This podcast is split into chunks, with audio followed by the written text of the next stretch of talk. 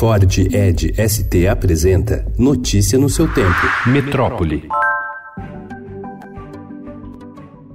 Um programa inédito na Universidade Estadual Paulista, a Unesp, vai incentivar doações até por cartão de crédito. Por meio de uma plataforma na internet que entrou no ar ontem, o interessado já assina digitalmente um contrato e faz o pagamento da maneira que escolher. A Unesp passou recentemente por sua pior crise financeira, com o 13º atrasado e todo o orçamento comprometido com salário.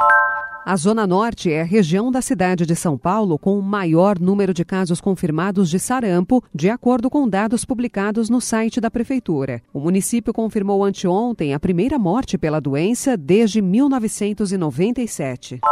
Em pouco mais de 30 anos, o Brasil perdeu 89 milhões de hectares de áreas nativas, o equivalente a 3,6 vezes a área do estado de São Paulo. É o que mostra uma nova coleção de dados do MAP Biomas, iniciativa de universidades, empresas de tecnologia e organizações não governamentais que mapeia todas as mudanças na cobertura e no uso de terra no país.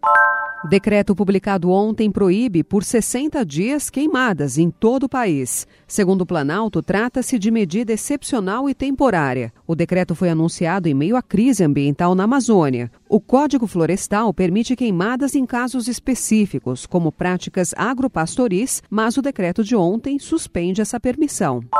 A Confederação Nacional da Indústria repudiou a decisão de importadores de suspender a compra de couro brasileiro. Já a ministra da Agricultura, Pecuária e Abastecimento, Tereza Cristina, frisou que a decisão não é definitiva. Notícia no seu tempo. É um oferecimento de Ford Edge ST, o SUV que coloca performance na sua rotina até na hora de você se informar.